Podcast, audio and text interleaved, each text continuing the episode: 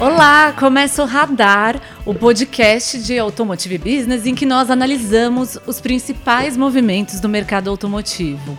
Seja bem-vindo, seja bem-vinda. Eu sou Giovana Riato, editora executiva da AB. E como sempre, está aqui comigo Bruno de Oliveira, repórter. Bruno, e aí? Tudo bom, Giovana? Um abraço a você e quem está nos ouvindo neste momento. Sim, saudade, pessoal. E hoje o nosso tema é a descarbonização do setor automotivo e da mobilidade e todos os pormenores que tem no meio dessa jornada, né? Porque sabemos que o setor precisa descarbonizar, essa é a jornada, esse é o rumo, a direção global. Mas aqui no Brasil temos alguns contratempos. Então, bora falar disso depois da vinheta. Então,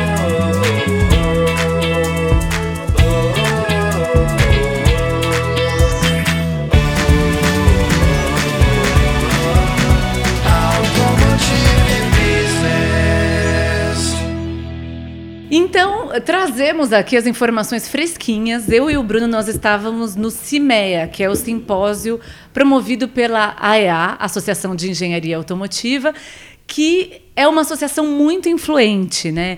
que desenha é, políticas com o governo, que tem um, uma comunicação muito direta com a área técnica do Ministério da Economia e, portanto, esse evento teve a participação do Ministério da Economia, do Ministério do Meio Ambiente, e acho que tivemos algumas informações bem interessantes por lá, né, Bruno? Ah, sem dúvida, né? Os últimos é, 15 dias, vamos colocar assim, foram, foram dias de eventos no setor automotivo que de alguma forma estavam ligados né, à, à, à questão da descarbonização. Né? Tivemos na semana passada é a realização do Latibus, que é, é o, a, uma das mais importantes feiras né, de veículos comerciais, e a eletrificação, né, a descarbonização, né, foi uma foi a tônica do, do evento. E como você falou, hoje também participamos, estamos gravando aqui na, no dia 18 de agosto, né, teve a realização do, do simpósio do CIMEA, onde foi o, tema também foi a descarbonização. Né?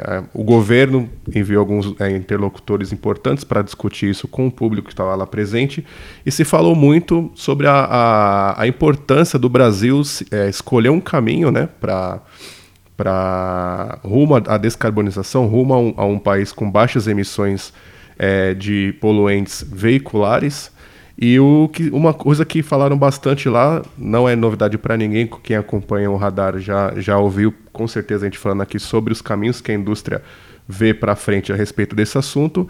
E eles voltaram nesse tema que é a, a, a pluralidade de tecnologias é, ligadas ao powertrain, né? no caso, os veículos híbridos e de alguma forma ligados a, ao etanol.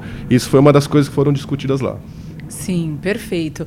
Antes da gente aprofundar, é, e já que de alguma forma nós vamos falar de, de questões políticas, né, de negociações que são políticas, é, tem um ponto que é interessante que você andou investigando por aí.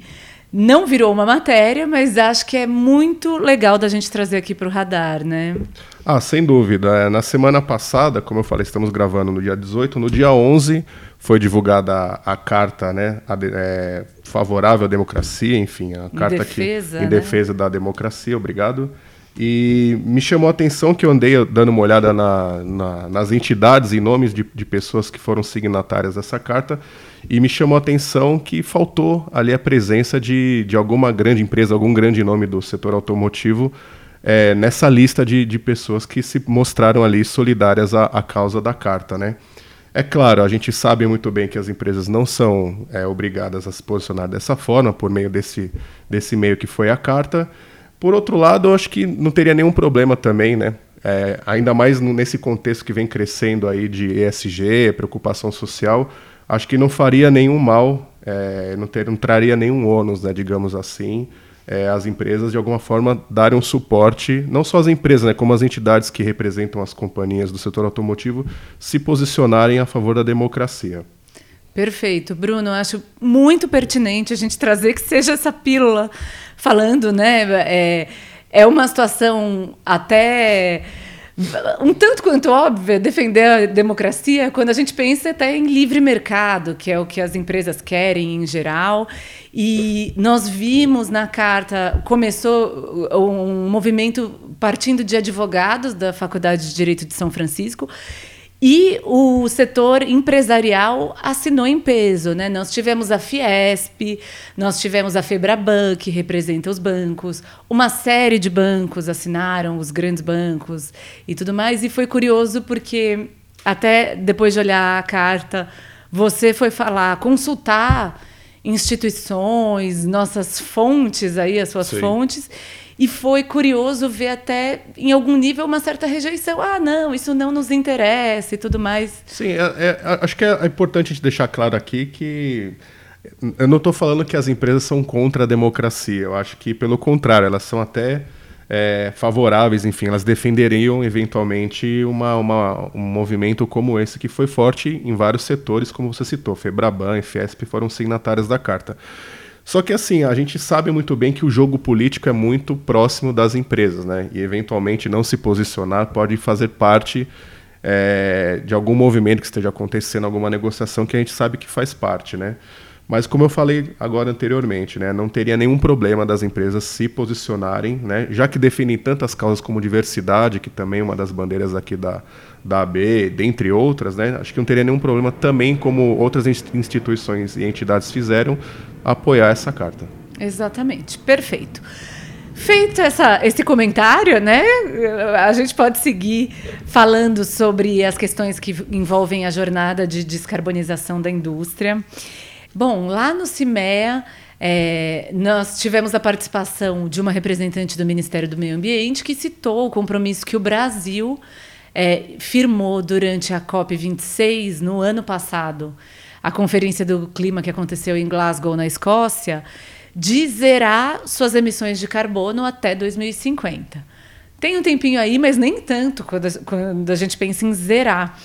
E falta essa política unificada de país. Né? Quando gente, pensando em mobilidade, tem uma série de estratégias pulverizadas, então tem metas de eficiência energética do Rota 2030, alguns incentivos à eletrificação, tem o Renova Bio, olhando para biocombustíveis, mas, de fato, essa direção não está exatamente clara, né, Bruno?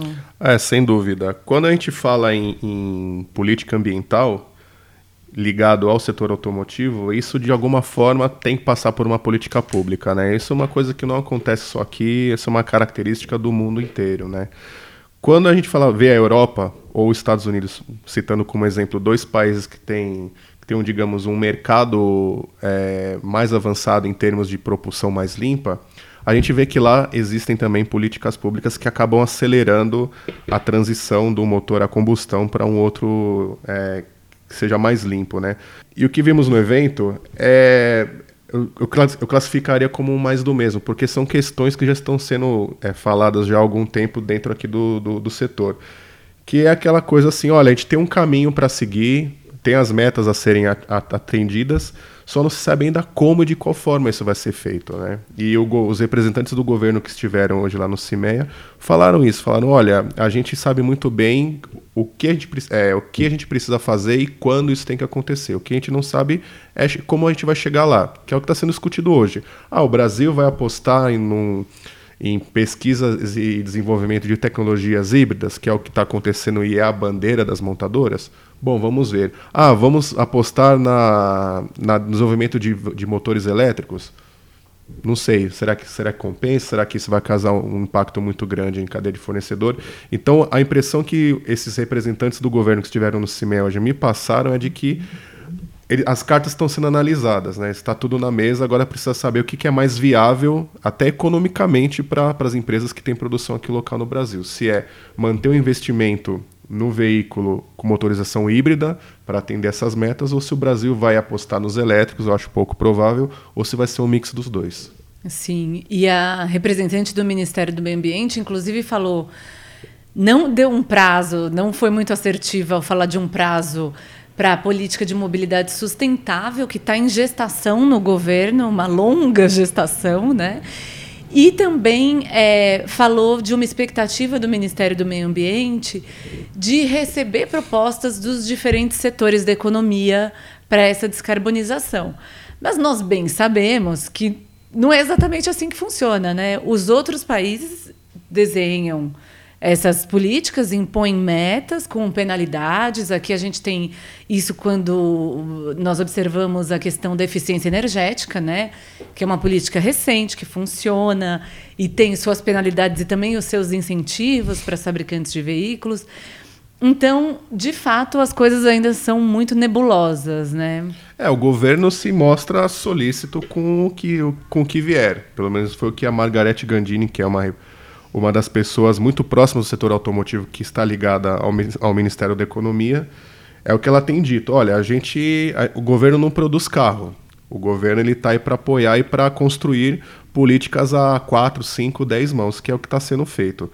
Estão todas as cartas colocadas na mesa, como eu falei, precisa ver, ver agora o que, que é viável. Pelo que eu tenho visto, né, e pelo que também é, o, o Márcio de Lima, que é o presidente da Anfávia, falou também no evento, é que é, são tantas as opções que talvez é, isso esteja de alguma forma, entre aspas, atrasando um pouco a escolha do caminho que o país vai seguir. Se a gente pegar a China, se a gente pegar Estados Unidos e Europa, lá eles têm um compromisso muito claro, um objetivo, na verdade, muito claro, que é reduzir a poluição. Então tá claro, ó, a gente vai reduzir a poluição. Como, far, como, como, como faremos isso? Nós vamos abolir o motor a combustão. Até quando? Até tal data. Então isso está muito claro para eles. Só que aqui no Brasil acho que existem outras coisas que podem acabar influenciando nessa decisão. Uma das coisas, por exemplo, é até manter a produção de, de, de veículos a combustão aqui, até para pegar uma oportunidade de negócio em países, onde, em países que estarão desassistidos por essa indústria europeia ou dos Estados Unidos de veículos a combustão.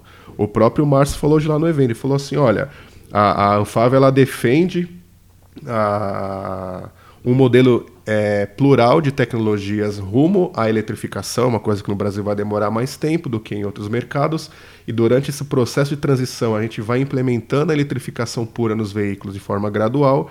Só que até lá existem outras oportunidades, ele falou, que é o Brasil se posicionar como um país é, especialista e com um grande parque de produção de veículos a combustão e começar a atender mercados do mundo onde vai acabar tendo um gap aí, uma lacuna de de fornecimento, porque outras indústrias acabaram abandonando a produção de veículos elétricos. Então, são tantas as oportunidades que eu acho que vai demorar ainda um tempo para a gente saber qual de fato é o caminho que o Brasil vai seguir.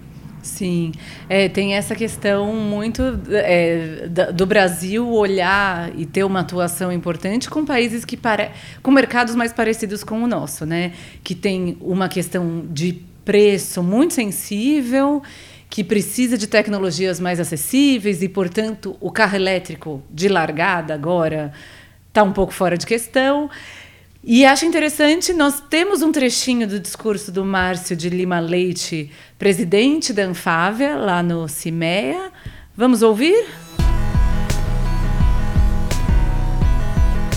Nós vivemos nesse momento o período mais desafiador da indústria automotiva. Não é apenas uma retórica, mas é a mais absoluta verdade. Ou nós julgamos tudo a perder, tudo que nós construímos, ou nós temos a possibilidade de engrandecer, de enriquecer aquilo que foi construído até agora, pensando em gerações futuras. As rotas tecnológicas exigem investimentos no, no país. Existem fábricas, investimento em pesquisa, parcerias, parcerias com as universidades, com os pesquisadores, com a academia. E esse é o momento que nós temos de fazer esse investimento. Ante a falta de previsibilidade, nós corremos o risco de trazermos produtos que estão sendo oferecidos na China, por exemplo, a 5 mil dólares e podemos vender esses produtos no Brasil. As montadoras são as mesmas. As montadoras que estão no Brasil estão presentes no mundo inteiro. O mundo tem uma capacidade de produção de 140 milhões de unidades. O mercado consumidor hoje ele consome 75, 80 milhões de veículos. Então nós temos uma capacidade ociosa de quase 50%, 40%. Se o Brasil não definir agora o que ele vai querer como previsibilidade em termos de rota tecnológica, nós corremos o risco de perdermos o timing e perdermos o investimento. Então é interessante esse ponto que o Márcio traz, no fundo, né, essa, essa questão de olhar como uma oportunidade, mas com uma certa emergência para a gente definir esse caminho. E aí ele citou essa questão da ociosidade da indústria automotiva global, né? Que nesse momento existe uma capacidade produtiva para cerca de 140 milhões de veículos por ano. Atualmente, o patamar é, de consumo anual é em torno de 80 milhões de veículos por ano, até por causa da limitação dos semicondutores, né? No, antes da pandemia isso estava um pouco melhor. Ainda assim é meio chocante pensar em 80 milhões de veículos. Eu nem consigo, assim, na minha cabeça, imaginar uma coisa dessa. É, e nós precisamos ter um posicionamento, né? Qual, em meio a tudo isso, todo mundo quer produzir mais, tá? O que o Brasil tem a oferecer diante dessa rota pela descarbonização? É, uma coisa que me chamou a atenção no que ele falou, ele falou: "Ah, vivemos um momento marcante da indústria", né? Que na verdade é um momento em que o Brasil olha as oportunidades que existem no mercado global para poder de alguma forma usar o que já tem aqui dentro. Vale lembrar que a gente tem um, uma, uma capacidade instalada, né? Se a gente pegar todas as fábricas aqui do país e somar o quanto que elas podem produzir em três turnos, em sete dias e tal, chega mais ou menos próximo a 4 milhões de veículos por ano, né? Então, é, a ideia é olhar para dentro, ver o que a gente já tem e enxergar lá fora as oportunidades que existem para poder atacar comercialmente. Ele citou, que, por exemplo, que o Brasil, além daquilo que a gente falou antes, é, anteriormente sobre essa questão de o Brasil se posicionar como um produtor global de, de, de, veículos equipados com motor a combustão, ele citou também, por exemplo, a produção local de baterias. Né? Ele, na visão da Anfávia, segundo seu presidente, o Brasil deveria não apenas ser um exportador de, da, dos minerais, né, das commodities que são utilizadas para fazer as baterias elétricas, mas sim o Brasil produzir localmente aqui essa, essas baterias exportar para o mundo. Esse, esse, esse, seria um segundo ponto aí, uma segunda oportunidade na visão da, da Anfávia. Uma outra questão também é o Brasil ser um exportador como um todo. Né? O, o, o Márcio ele falou que o Brasil, de alguma forma, perdeu esse perfil que anteriormente tinha de ser um, um grande exportador de veículos, principalmente aqui na, na região da América do Sul, na América Latina. Que nos últimos anos gente, o Brasil acabou, a indústria brasileira né, acabou perdendo espaço para produtores asiáticos, por exemplo. Né? Então, eu acho que no rumo à descarbonização, o que o está sendo feito é olhar as oportunidades né, que, que existem no, no, no, mercado pelos próximos 10 anos e o Brasil se posicionar em cada uma delas. Dessas, dessas todas aqui, a que mais me soa interessante é ser um produtor local de baterias. Né? Eu conversei com um consultor tem algum tempo ele falou o David que Wong, o David né? Wong, sim, ele falou a respeito de, de desse assunto. Ele falou, olha, é, as, as, as empresas, as montadoras fora do país que demandam muita, muita bateria elétrica, porque já estão com, com oferta robusta de modelos elétricos, eles vão começar a perceber que vai ficar caro trazer da Bolívia, trazer do Brasil e trazer do Chile os minerais para poder é, produzir o, pack de baterias, como eles chamam, na China, por exemplo. Né? Então vai ser mais, vai ser do ponto de vista é, do custo mais vantajoso produzir no Brasil, eventualmente, a, as baterias do que trazer todo, todo esse material e depois ter que voltar com o um navio cheio, das, cheio, cheio de bateria já pronta. Né? Então acho que isso estaria mais ou menos em sintonia com o que o, o presidente Dan Fávia falou, né? do Brasil aproveitar essa oportunidade dentre as outras que existem. Sim, e é interessante, a Anfávia voltou a apresentar um estudo que não é novo, né? foi divulgado no ano passado, sobre eletrificação, na verdade, descarbonização, feito a pedido da Anfávia pelo BCG, o Boston Consulting Group, e que traça lá três cenários para essa descarbonização. Né? Um de inércia, que é meio nenhum grande esforço, então como ficaria nosso mercado? Um outro de convergência com a estratégia global das montadoras, então de talvez uma eletrificação um pouco mais acelerada, e um outro de foco em biocombustíveis, em que é, a gente teria é, investiria muito nessa nossa tecnologia. E segundo a própria Anfávia, esse, esse último de biocombustíveis seria o de, de resultado mais efetivo e talvez né, mais, mais rápido e tudo mais.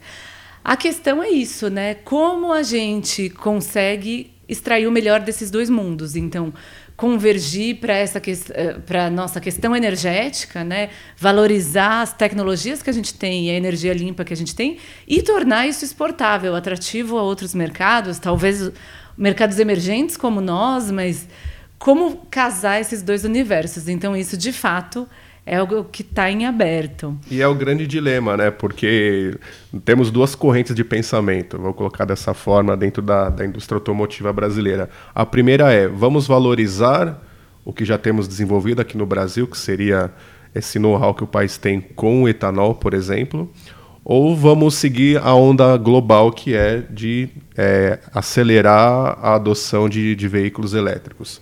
Esse é o grande dilema, porque se por um lado o Brasil apostar naquilo que já tem, que é o etanol, uma coisa já desenvolvida, um investimento que já foi pago, vamos colocar dessa forma, a gente vai acabar perdendo um bonde global, que é da eletrificação. Em teoria, ficaríamos atrasados, né? Porque o mundo está indo para um lado e a gente está se esforçando para produzir algo que poucos mercados ainda aceitam, né? Sim, com certeza. E nós temos também né, um trechinho da do discurso da Margarete Gandini lá no evento. Ela é, é a secretária responsável por regimes automotivos dentro do Ministério da Economia.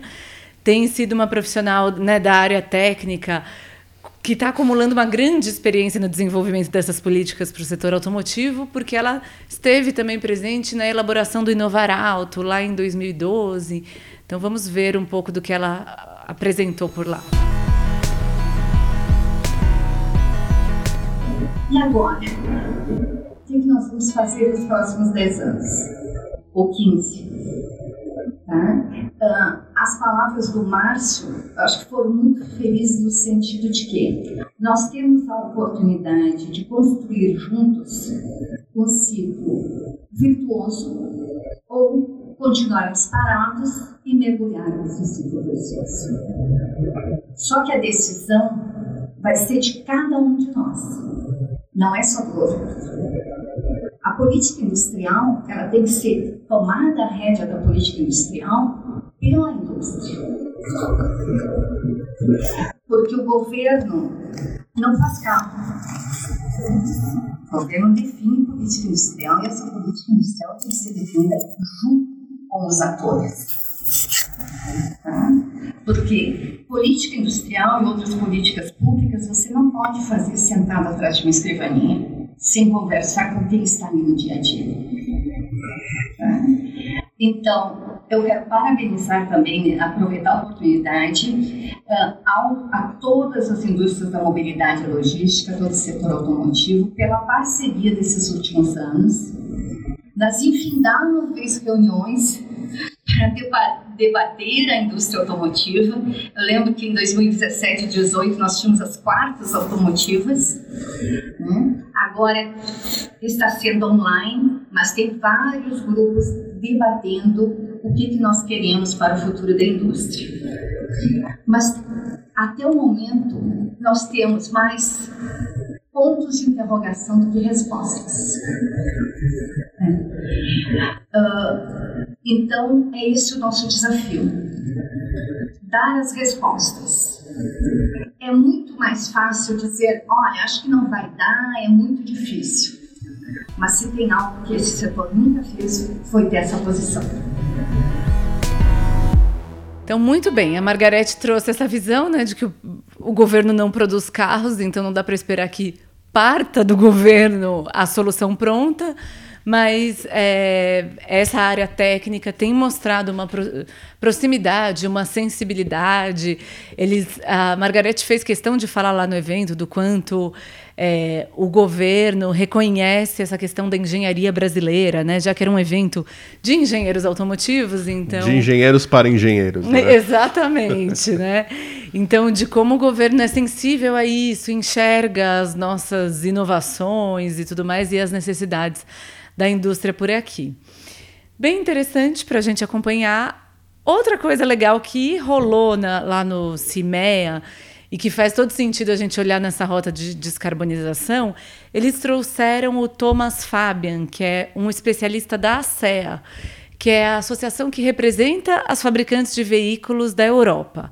É a Anfávia da União Europeia. E ele falou um pouco lá de como tem sido o trabalho deles pela descarbonização.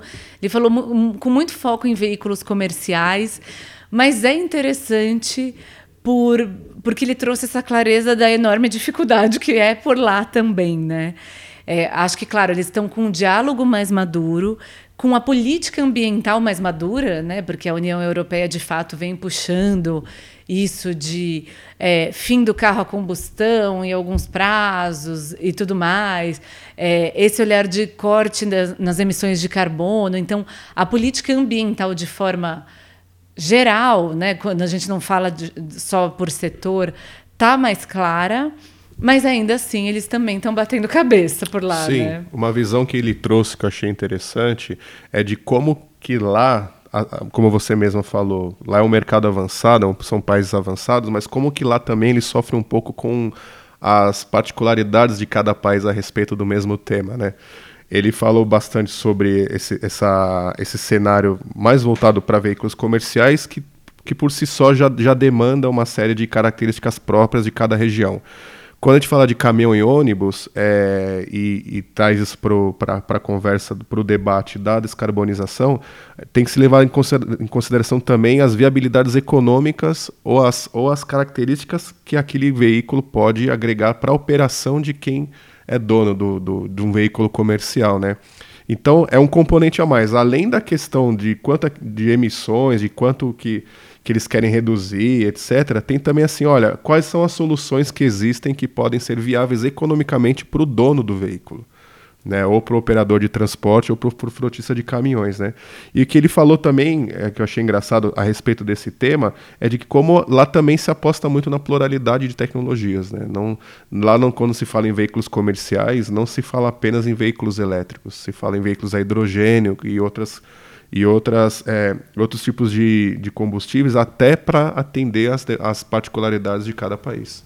Sim, e é, ele falou dessa questão, né, quando a, a gente perguntou lá no, no debate, da questão de o que ele faria, né, olhando essa realidade brasileira. Então, que a gente tem essa essa, esses cenários às vezes até um pouco conflitantes, né? Como tornar exportável, competitivo, interessante como negócio esse modelo de biocombustíveis. E ele foi claramente, né, defendeu esse caminho, diferentes soluções para diferentes regiões, tudo convivendo. Achei bem interessante.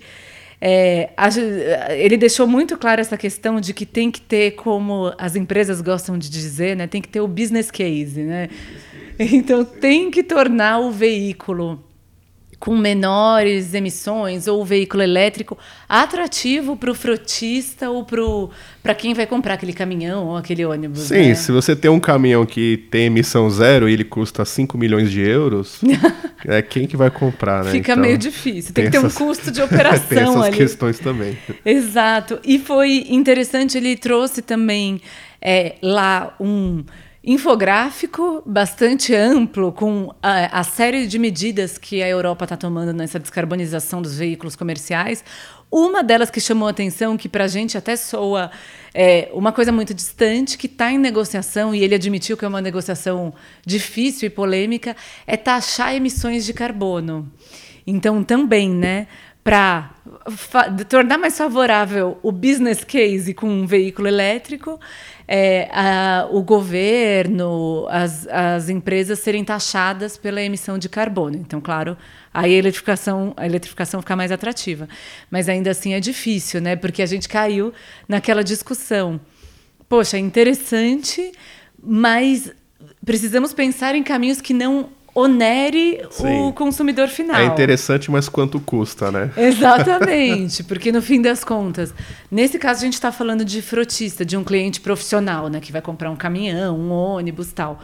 Mas ainda assim, né, se a gente começa a replicar esse cenário, poxa, vai para o custo dessa empresa transportadora, ou vai para o custo do transportador autônomo, vai para o custo do consumidor final que compra um automóvel, e aí ele vai preferir o elétrico porque é sobretaxado que é a combustão. Então, a gente começa a criar um cenário que fica insustentável para um país como o Brasil, onde o acesso a veículos já é mais complicado, a gente já tem uma barreira à entrada maior, né? Sim, se os automóveis na Europa, né, no caso aí, pegando como exemplo o que o, que o representante da SEA falou, lá tem é, o incentivo governamental de aquisição de automóveis mais limpos, né? Cada, cada região ali a, a, é, financia né, parte da, de um veículo até como forma de estimular a massificação. Em caminhões e ônibus já não tem, né? Enfim, Existem incentivos mais por via é, linhas de financiamentos especiais, mas já é um pouco diferente, né? Sim, é outra dinâmica. Bom, mas acho que pelo menos foi interessante ter essa visão externa de que é possível criar essa jornada um pouco mais a brasileira, assim. Sim. Né? E, e, pegando ainda o gancho dos, dos veículos comerciais, é, eu, eu, eu, eu, percebi que o que se diz, depois que eu ouvi, obviamente, o, o representante da CEA falar, eu percebi que o Brasil não está tão distante assim da discussão que está acontecendo lá fora, né? Isso em veículos comerciais e, e, eletrificação, né? Porque os mesmos problemas que eles estão enfrentando lá são os mesmos problemas que os operadores e os frotistas estão enfrentando aqui. E não tem um, um gap, né? Como acontece, obviamente, na questão quando a gente fala de, de automóvel, veículos de passeio, né? Exato. E tem essa questão de que a agenda da agenda ESG, né? Que você bem citou no começo quando a gente falou da carta é, em defesa da democracia mas que também tem sido um fomento muito grande na área de veículos comerciais, pesados ou não, é, a adoção de soluções de menor impacto de carbono. Então, a gente vê uma série de empresas colocando nas suas frotas soluções, testando eletrificação, testando biometano, biocombustíveis, porque no fundo quer um resultado mais interessante olhando para meio ambiente, sustentabilidade e governança. Sim, já passou da fase de testes, já tem empresa produzindo chassi elétrico aqui, como a gente viu na, na Latibus, né? Exato, exatamente. Foi uma, uma boa demonstração por lá, você conseguiu ver, né? Sim, como a gente viu na semana passada na, na feira, né, Latibus, que é uma das principais aí da, da região voltada para veículos comerciais, a gente viu muitas empresas com soluções locais voltadas para eletrificação. A gente viu a Mercedes-Benz, se bem que ela já tinha anunciado, né, mas a gente viu ela apresentando o seu chassi elétrico de ônibus. A gente viu também a Eletra, que é uma produtora local que fica até com a, com a fábrica está com uma fábrica nova ali instalada próxima à Mercedes-Benz em São Bernardo, também com seus, com seus chassis elétricos. Então a gente já está vendo Marco que. Polo. Marco Polo também, verdade. Então a gente já está vendo que a, o Brasil já passou do momento do teste e já está começando de fato a implementação. Ou seja, já as, as montadoras já viram que existe demanda suficiente que justifique uma produção local. Né? Sim. Perfeito. Bom, como bem disse a Margarete Gandini, do Ministério da Economia, mais perguntas do que respostas mais nós trouxemos aqui, né? Sim, ela foi, foi, foi interessante ela ter falado isso, né? Que olha, a gente está falando com todo mundo, mas no momento que se tem são mais perguntas do que respostas. Ou seja, está tudo certo, mas não tem nada resolvido. Exatamente. Mas nós ficamos acompanhando aí. É, acho que né, foi interessante trazer as dúvidas aqui para o radar. Queremos ouvir e saber de quem está nos escutando ou nos assistindo que, quais são as visões sobre essa rota de descarbonização para o Brasil. E também deixo o convite, além de comentar e tudo mais, o principal encontro do ecossistema automotivo e da mobilidade que acontece no dia 8 de setembro em São Paulo. Estamos animadíssimos, né, Bruno? Muito animados, estaremos lá, inclusive. Exatamente. E seis palcos de conteúdo, mais de 150 palestrantes, mais de 2 mil participantes. Vai ser um reencontro muito legal, focado em negócios, na reativação desse networking que ficou tão enfraquecido, desidratado na pandemia E nós vamos falar sobre essas coisas que tratamos aqui. Então, eletrificação, descarbonização, qual é o caminho afinal, vai estar tá tudo por lá e quem está nos ouvindo precisa participar também. Venham conosco, né? E lembrando a quem está nos ouvindo que quem quiser participar é só fazer inscrição no site abx22.com.br. Exatamente, tem desconto, tem voucher de desconto disponível lá no site, então Isso. não tem desculpa. Pessoal. Falou que conhece o Bruno, a Giovana, tem desconto. Isso aí, ó, ó a resposta. Muito bom, gente. Brigadão. Um abraço, boa semana e até a próxima. Até mais. O Radar é uma produção de Automotive Business. Eu sou Giovana Riato. Eu sou o Bruno de Oliveira. A edição do Radar é do Marcos Ambroselli, a direção de arte é do Luiz Prado e a nossa trilha é do Chibruski, Guilherme Schildberg. Até o próximo.